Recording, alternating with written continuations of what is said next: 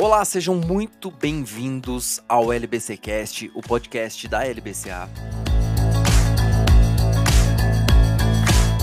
No episódio de hoje nós vamos falar um pouquinho sobre compliance trabalhista e quem vai me ajudar é a Tereza Ribeiro, sócia da LBCA, e o Ricardo Rezende, que é sócio e compliance officer da LBCA. Tereza Ribeiro já participou aqui com a gente, seja muito bem-vinda.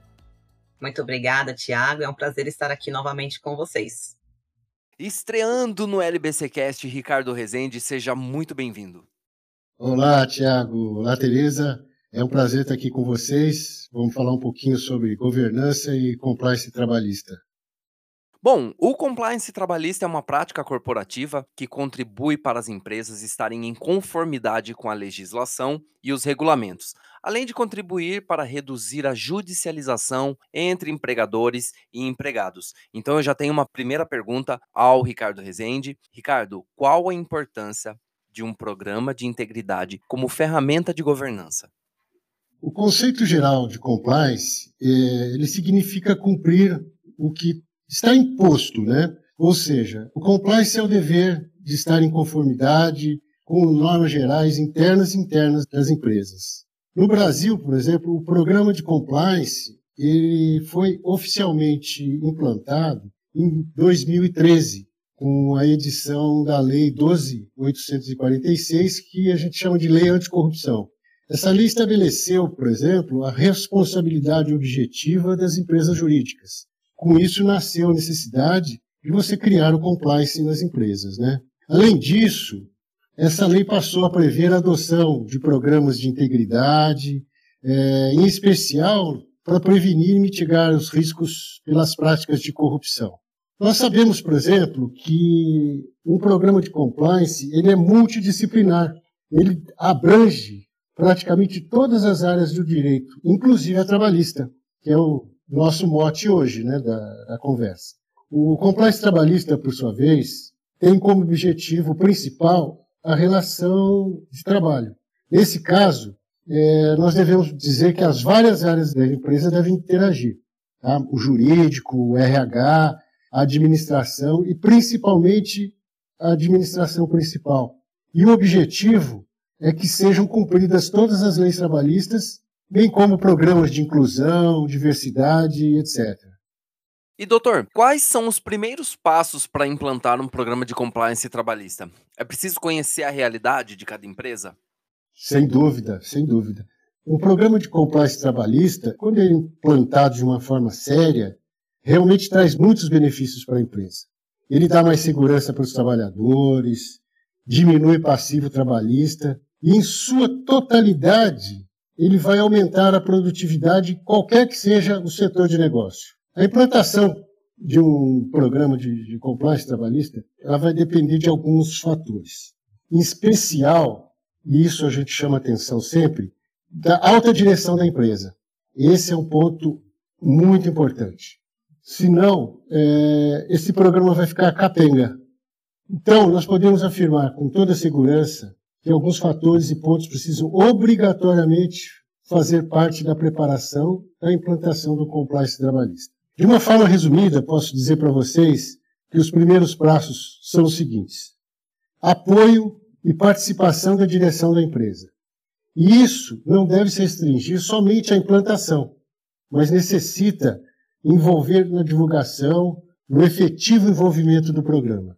Infelizmente, Tiago, a gente vê por aí que não é raro a alta direção da empresa deixar de dar a atenção necessária ao programa, e isso pode levar ao fracasso ou a pouca efetividade do programa. Outro ponto é a escolha de uma pessoa responsável pelo programa. Além da escolha de uma pessoa, e essa pessoa poderá ser o compliance officer, e aí não é puxando a sardinha para minha brasa, não. É fundamental que a empresa esteja organizada uma estrutura muito bem definida e com a participação de várias áreas. Como já dissemos anteriormente, elas devem estar ligadas sempre ao RH. A gente pode falar em criação de comitês internos de inclusão, diversidade, como nós temos no escritório uma subcomitê afrodescendente, LGBTQI+, e buscar sempre outras comissões internas que possam ajudar na melhoria e na sugestão de processos trabalhistas, tá? Processos que eu digo, processos internos. Um ponto muito importante também é a avaliação de riscos. Para que o programa dê certo, é extremamente necessário fazer uma avaliação dos riscos internos e externos, principalmente os que estão intimamente ligados ao negócio da empresa. Constantemente possíveis ajustes né, que precisam ser realizados no programa, como segurança do trabalho, aspectos ambientais, normas internas já estabelecidas.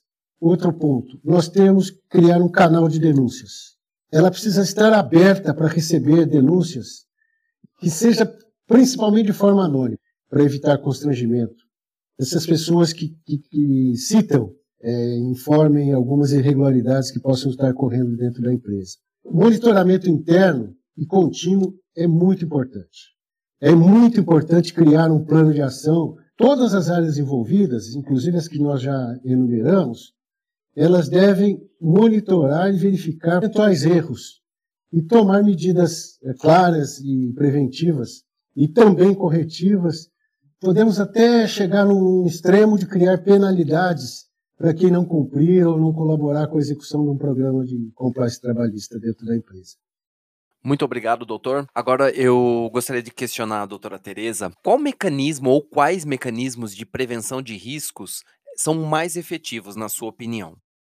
Então, Tiago, eu não tenho como te indicar um, dois ou três mecanismos de prevenção que sejam mais efetivos, pois o mecanismo de prevenção de risco mais efetivo, sem sombra de dúvidas, é a manutenção do programa de compliance. Ou seja, encerrados os trabalhos do Comitê de Compliance Trabalhista, a responsabilidade de todos os envolvidos no programa deve ser incorporados na cultura da empresa. Eu diria que inicialmente será necessária uma mudança no mindset das pessoas, desde os colaboradores operacionais até os diretores da empresa, inclusive, como já citou o Dr. Ricardo. Então, tudo que foi estruturado no programa de compliance trabalhista deve ser efetivamente cumprido e monitorado. As políticas internas, os treinamentos, até mesmo a fim de que esse programa seja de fato incorporado por todas essas pessoas da empresa e não somente pelos envolvidos no programa, porque aí sim teremos a efetividade desse programa aí de compliance trabalhista que foi estruturado. Muito obrigado. Doutor Ricardo, é, o senhor falou mais agora há pouco sobre a implantação, né? É, é fundamental nessa implantação que exista ou que a empresa adote um código de conduta?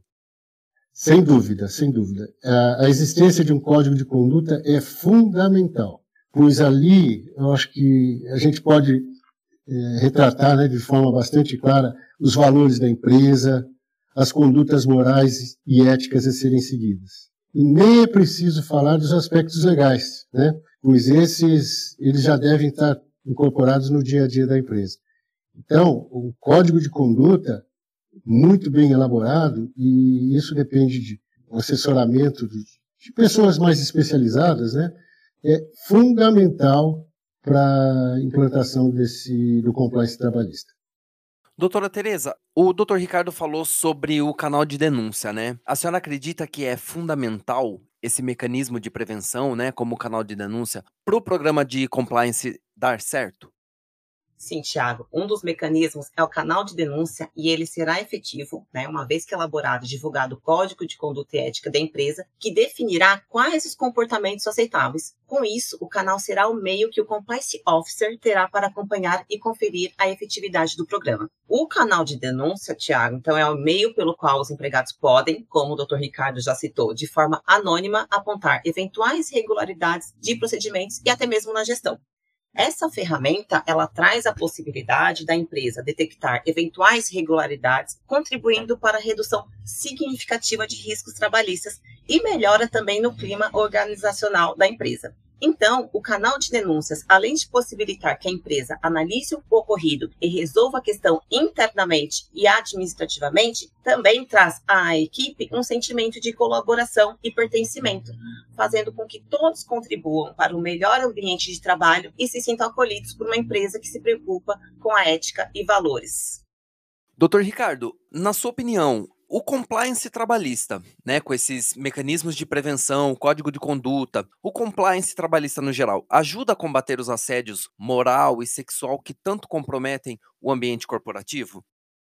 eu tenho plena convicção de que não somente os assédios moral e sexual, Tiago, mas também é, nós podemos dizer que problemas no recrutamento, problemas na seleção, nas formas e modalidades de contratação, tanto de funcionários efetivos quanto de temporários, no caso de menores aprendizes, é, desvio ou acúmulo de função, remuneração de cargos e salários, questões envolvendo a segurança e a saúde do trabalho, possível conflitos entre os colaboradores, a questão de uso de celulares, de internet, inclusão e diversidade, é, rescisão, por exemplo, de contrato de trabalho, as formas que elas devem e podem ocorrer.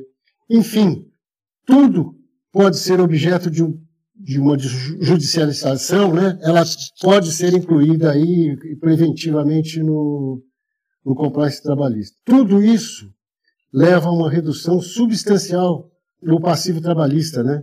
E também eventuais problemas com sindicatos, além de mostrar para o mercado, e esse é um ponto muito importante, que a empresa é ética e que ela valoriza o ser humano com o qual ela tem relacionamento, Thiago. Quando eu fiz a pergunta ao senhor sobre o código de conduta, o senhor falou sobre a, a missão e os valores da empresa, que geralmente estão incluídos ali, né? É, para que os colaboradores pudessem vislumbrar. Agora eu quero questionar o senhor como que esse compliance permite que os colaboradores se engajem efetivamente nessa missão e nos valores da empresa. Ah, esse é um ponto muito, muito importante para a gente tocar, viu, Tiago? Então, como nós já dissemos anteriormente, a implantação do compliance trabalhista se vislumbra como um cenário de participação e comprometimento de todas as esferas da empresa. Normalmente, você consegue criar um ambiente de trabalho motivacional. Os contratos, por exemplo, se não estiverem adequados às leis e convenções coletivas, eles passam a ser revisados. E, consequentemente, o relacionamento com os colaboradores é estreitado. Os direitos são resguardados durante toda a relação trabalhista. Também vai facilitar a criação de comissões de funcionários, como também já, já foi dito anteriormente. Essas comissões elas servem para tratar de melhorias na relação com, as, com a empresa, a inclusão, diversidade, por exemplo. Com isso, Tiago, o compliance trabalhista traz maior segurança e conformidade para a empresa e para os próprios funcionários. Com tudo isso, o engajamento é percebido por todas as áreas e os próprios funcionários se sentem muito mais confortáveis para trabalhar e, e, motivados com o comprometimento do, dos resultados. Doutora Tereza, nós temos falado aqui, né, sobre a valorização dos colaboradores, as suas visões, seus valores, né? É, os treinamentos desses profissionais, eles são importantes no programa de integridade? E se sim, por quê? Bom, Tiago, um programa de integridade, ele baseia-se na adoção de um conjunto de procedimentos que sejam capazes de prevenir, detectar e remediar práticas lesivas. Hoje temos uma ampliação aí do compliance, né? Então, os programas de integridade, eles podem ser estruturados para aplicação em diversas áreas, inclusive nas relações trabalhistas. E aí, a estruturação do programa de compliance trabalhista, como o Dr. Ricardo até já citou, utiliza como base a CLT, os acordos e as convenções coletivas de trabalho, as normas regulamentadoras do Ministério do Trabalho, o Código de Conduta e regulamentos internos empresariais, e tem como objetivo primordial a compreensão das principais questões relacionadas à contratação e gestão de pessoas. Então, a ideia é que na área trabalhista, a ferramenta ampare todas as decisões empresariais que giram em torno de um contrato de trabalho, definindo medidas preventivas a serem adotadas em cada fase do contrato laboral, desde a fase pré-contratual e até mesmo na fase pós-contratual. Então, respondendo à sua pergunta, sim, os treinamentos são de suma importância, pois de nada adianta ter um programa e deixá-lo de aplicar corretamente. Então, para que esse programa seja incorporado à cultura da empresa, é necessário que o comitê do programa realize treinamentos constantes como forma de engajar essas pessoas e até mesmo possibilitar que posteriormente possa aferir se o programa está de fato sendo efetivado por toda a empresa. E como esse compliance trabalhista ajudaria na gestão do teletrabalho, doutora Tereza? Bom, Tiago, vivemos hoje um mundo totalmente diferente do que tínhamos até fevereiro de 2020. E com o advento aí da pandemia da Covid-19, o que as empresas viram é que determinadas atividades podem sim serem realizadas de forma remota e com a mesma qualidade. Mas, claro, isso traz novos desafios para a empresa. E não podemos esquecer que nesse cenário temos, primeiro, funcionários que atuavam presencialmente e foram atuar em teletrabalho, e aqueles novos profissionais que já foram contratados para iniciar a sua atuação no teletrabalho. Então, é necessário adequar o programa da empresa e sua política interna com limites claros e objetivos para esse novo cenário. Então, pensando nos novos colaboradores, estruturar o onboarding desses novos funcionários com integração e acompanhamento de tutoria.